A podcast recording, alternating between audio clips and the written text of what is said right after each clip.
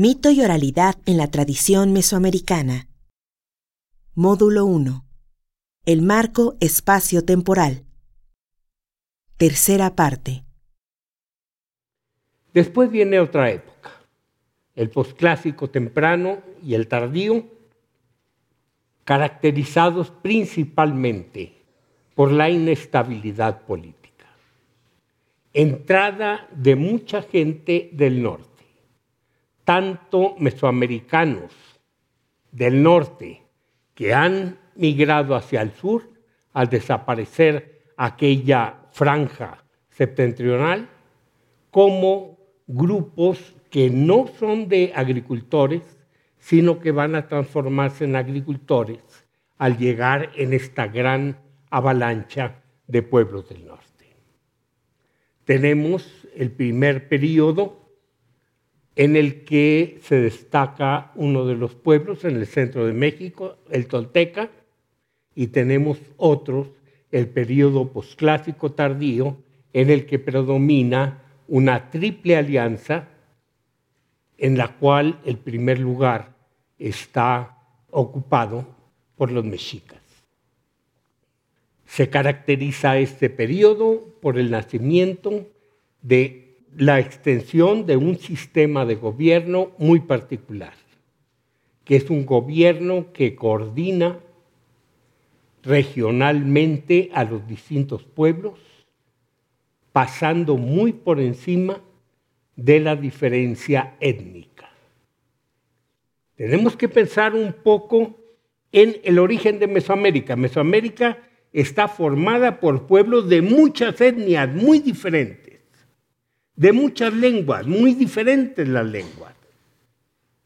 Los pueblos llegaron unos en una época muy temprana y otros fueron llegando ya casi al final de Mesoamérica. Son muy heterogéneos.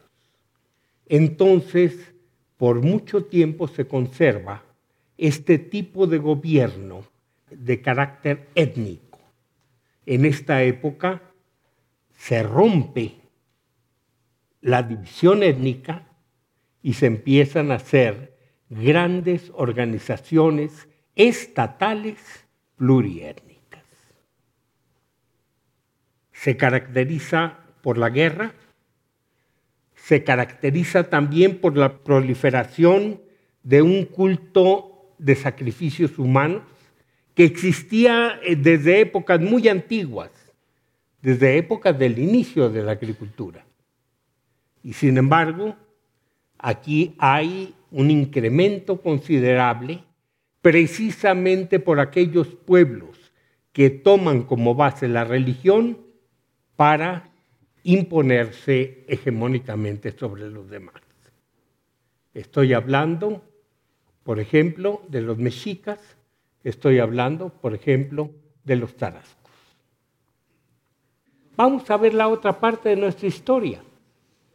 La otra parte es de un pueblo tremendamente mestizo, igual que Mesoamérica de mestizo, que aparte de todo, unos cuantos años antes de la conquista, vivían en pequeños reinos, con muchos problemas estos reinos, no nada más entre sí, sino cada reino con sus propios señores nobles hacía falta una unificación, no voy a entrar en detalle.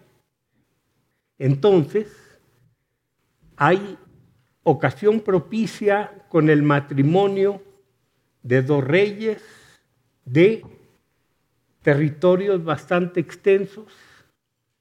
Se unen los dos, hay una regla que domina el curso de su unión el tanto monta, monta tanto Isabel como Fernando, o sea, no hay una indistinción de poder, sino al contrario, hay una distinción muy marcada, cada quien por su reino y cada quien con sus derechos y sin tener ninguno la subordinación al otro. Y esto permite competir ya desde entonces con la parte sur como un gran pretexto para la unión de casi toda la península. Los reinos se unen para combatir a aquellos que están ocupando el territorio supuestamente en forma ilegítima. Y viene lo que se llama la reconquista. La reconquista en su último momento, que es precisamente acabar con los narríes de Granada. Entonces, el pretexto es bueno, la defensa es de la defensa de la religión católica, la unión no es nada más contra los musulmanes, la unión también es contra otro peligro que nace en esa época, la división del cristianismo, una de las grandes divisiones del cristianismo. Entonces todo marca la posibilidad de hacer una unión rígida bajo las bases también muy rígidas de la religión.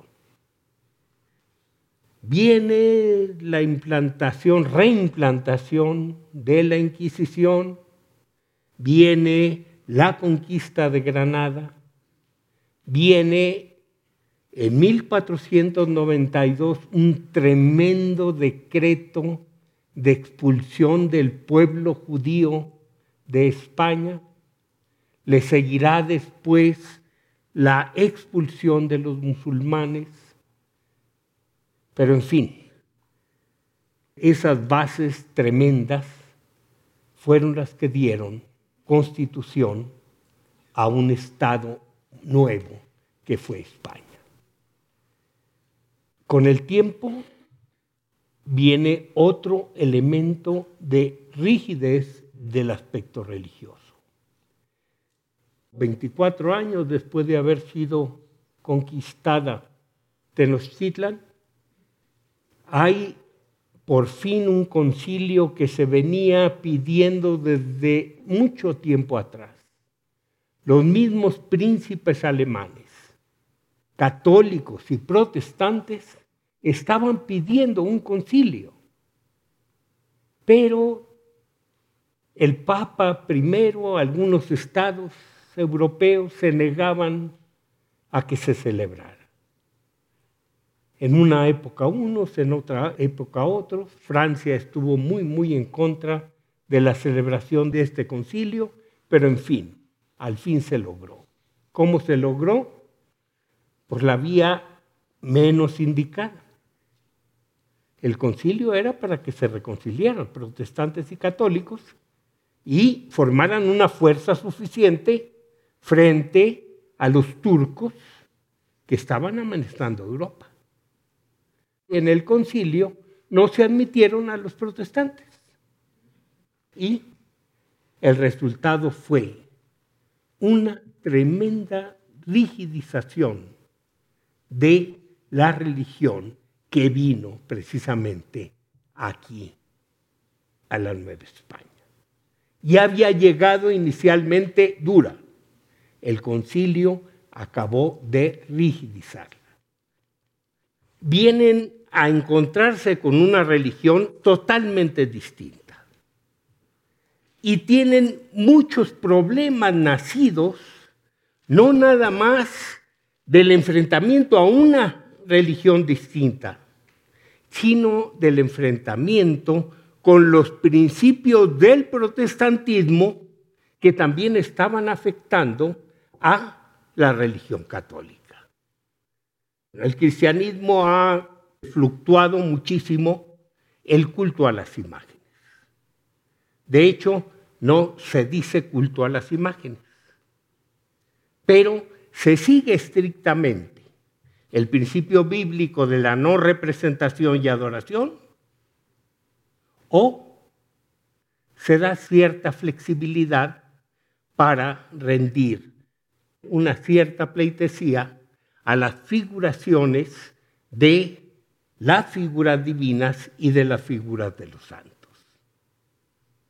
¿Qué se hace en América? Hay dos posibilidades.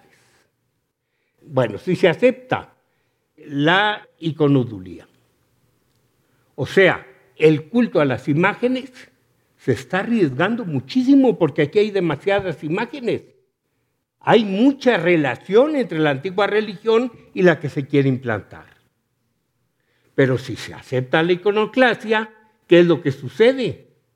El catolicismo en este mundo se va a parecer al protestantismo. Como este fueron muchos problemas. ¿A qué se llega? A aceptar el culto a las imágenes, corriendo riesgos, pero no nos vamos a asemejar a los protestantes. Y así muchas modificaciones que particularizaron, no podemos, es un problema muy complejo, no podemos particularizarlo, pero se tuvo que adaptar mucho la religión al tipo de realidad que vivía. Empezando porque tenemos al frente de la conquista a un hombre sumamente creyente, que llegó con la idea básica de destruir todo lo que fuera religión ajena. Y aparte de esto, con sus particularidades, por ejemplo, no quería curas seculares, quería únicamente monjes. Entonces, da facilidad a los franciscanos para que inicien la evangelización en esta parte del continente, aunque después tendremos la participación de otras dos órdenes que serán los dominicos y los agustinos, cada uno con su corriente particular y también ellos divididos en corrientes de interpretación religiosa diferente en un momento en que la interpretación estaba demasiado avivada. ¿Cuál es la táctica? Bueno, en primer lugar, lo de siempre, tomar a los nobles, evangelizarlos y bautizarlos. Entonces ya una vez bautizados, ya ellos se encargarían de llevar mucho más adelante la conversión del resto de la población. Esto había pasado en Europa muchísimos siglos atrás con los pueblos nórdicos, por ejemplo, con los vikingos, con muchos otros pueblos en que se iba precisamente a evangelizar a la nobleza. En segundo lugar, utilizar métodos ingeniosos, si se quiere, como aquellos de representar en dibujo para que fuera más familiar la enseñanza a los que querían evangelizarse. De esto nacen precisamente los códices cesterianos. Estos no son prehispánicos, pero no son españoles. Nacen aquí de las nuevas formas necesarias para la evangelización. ¿Y qué otra cosa caracteriza a esta evangelización? La demonización de la religión indígena. Todos son demonios, por todos lados hay demonios. Hay milagros, sí, pero los milagros son milagros de demonios. Hay parecidos, parecidos ¿por qué? Porque aquí hay bautismo, porque aquí hay confesión, porque aquí hay comunión con las figuras de los dioses, se ingieren. ¿De dónde vino todo eso? Es copia. ¿Cómo copia? Sí. El demonio quería también recibir lo mismo que recibía en el viejo mundo. Y entonces vino acá y lo enseñó, pero a su favor. No llegamos a más detalles, simplemente quiero decir que hay muchos problemas a lo largo de los siglos que hacen que la religión indígena actual tenga grandes contradicciones. Hay cosas que se aceptaron perfectamente. Todo el sacrificio de Cristo. ¿Por qué? Porque lo equipararon al sol. El ser que muere y resucita hay un parecido enorme. Sin embargo, hay otras cosas que se dificultaron para creer. Por ejemplo, el demonio. Se creyó en el demonio porque era una idea constante, constante, constante que llevaron los evangelizadores. Pero la idea del demonio no era la misma. No era posible que hubiera un ser absolutamente malo. ¿Por qué? Porque aquí no hay bien y mal separados así como entidades, como existencias autónomas. Aquí el bien y el mal son relativos. ¿Cómo es posible que alguien absolutamente malo, total, a final de cuentas lo equiparan con dioses, ya sea Mictlantecutli, ya sea el dios de la montaña?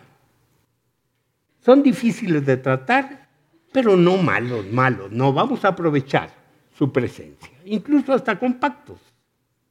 Pactos muy frecuentes que siguen hasta nuestros días. No hay esa idea de castigo al más allá. ¿Por qué?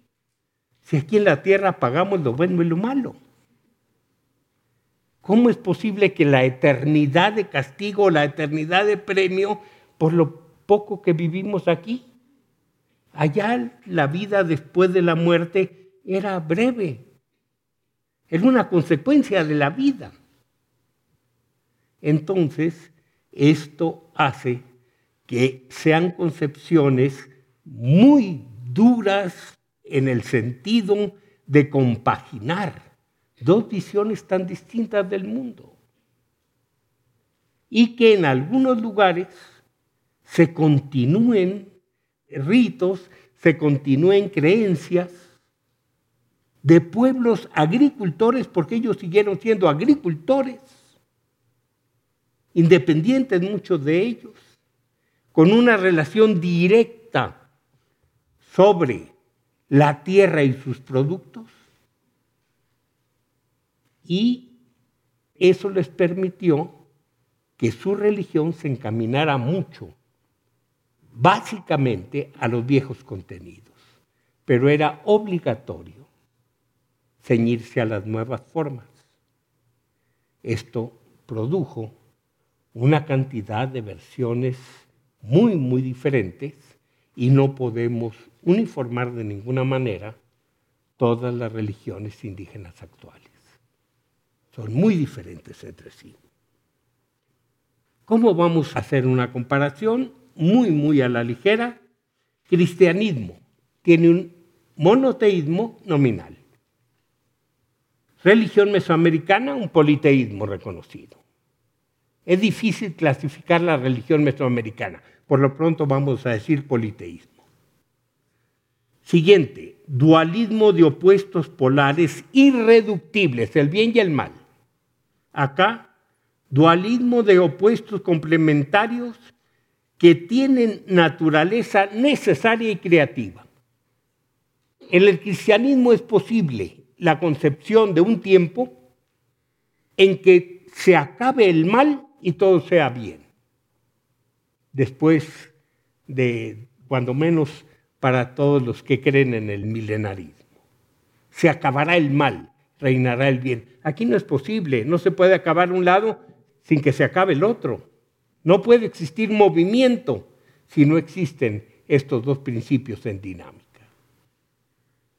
En el eh, mundo, y aquí me pongo en una posición milenarista, el mal será vencido y vendrán mil años de perfección.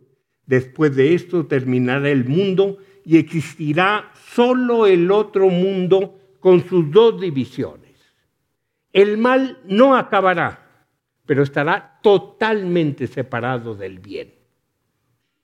Aquí el mundo está cargado de sufrimientos y privaciones, pero también tiene felicidad, satisfacción y descanso. Es el único mundo posible. El mejor y el peor es el posible. El hombre tiene una moral que determina la suerte de su existencia en el más allá. Es una moral trascendente. La relación moral se basa en la virtud y el pecado como ofensa a la divinidad. En Mesoamérica, la moral del hombre es pragmática, muy social, aunque existe la noción del pecado como ofensa a los dioses. Premio y castigo principales están en este mundo. el hombre es un ser guardado a tener equilibrio en este mundo. La verdadera existencia en el cristianismo está más allá de este mundo. Aquí, la verdadera existencia es la del ser humano pleno. El hombre es un complejo tremendo. Es un cuerpo, pero tiene muchas almas. Y estas almas están en juego. Cuando el hombre muere, se desintegra, cada alma se va por su lado, el cuerpo queda en otro lado. Entonces deja de ser la integridad mundana. Sí sigue existiendo, pero en partes. Y va a formar nuevamente otros seres en otro tipo de integridades. El universalismo va desligando la religión de las culturas que le dieron origen. Aquí la religión conserva sus fuertes vínculos con la cultura a la que pertenece en todas sus instancias. Y vamos a ver algunos aspectos, aunque sean tan diferentes, de las religiones indígenas coloniales. Todas o casi todas son nominalmente cristianas. Por lo regular, los fieles se reconocen sinceramente como cristianos. Sus cultos, creencias e instituciones nacieron inscritos en la matriz religiosa aldeana, alimentados por elementos tanto mesoamericanos como cristianos. Las personas sagradas o sobrenaturales del cristianismo son predominantes como figuras de culto, pero han sido resimbolizadas. Mantienen una parte considerable de su culto bajo subordinación de instituciones eclesiales ajenas a su cultura. Han adoptado liturgia y organizaciones católicas, aunque resimbolizadas y refuncionalizadas, y reconocen como válida la sabiduría transmitida a través de generaciones a la que comúnmente se refieren como costumbre. El costumbre o la costumbre, pero es otra fuente de verdad sagrada. No nos extrañe, pues, ver, tanto en el principio de la evangelización como en el presente, a indígenas pensando que son ellos los únicos verdaderos cristianos. ¿Por qué? Porque aparte de la enseñanza recibida, tienen su enseñanza particular, que es la enseñanza de los antepasados, que la recibieron como verdad cuando los dioses los pusieron sobre la tierra. Todo esto que hemos visto se da en pueblos que básicamente tienen una conformación aldeana. No debemos pensar que la transformación no existe. Ellos continúan como cualquier otro pueblo del mundo, continúan creando creencias, creando pensamientos, creando ajustes y viviendo el presente, el presente del siglo XXI, aunque a ellos les toca la peor parte de este presente.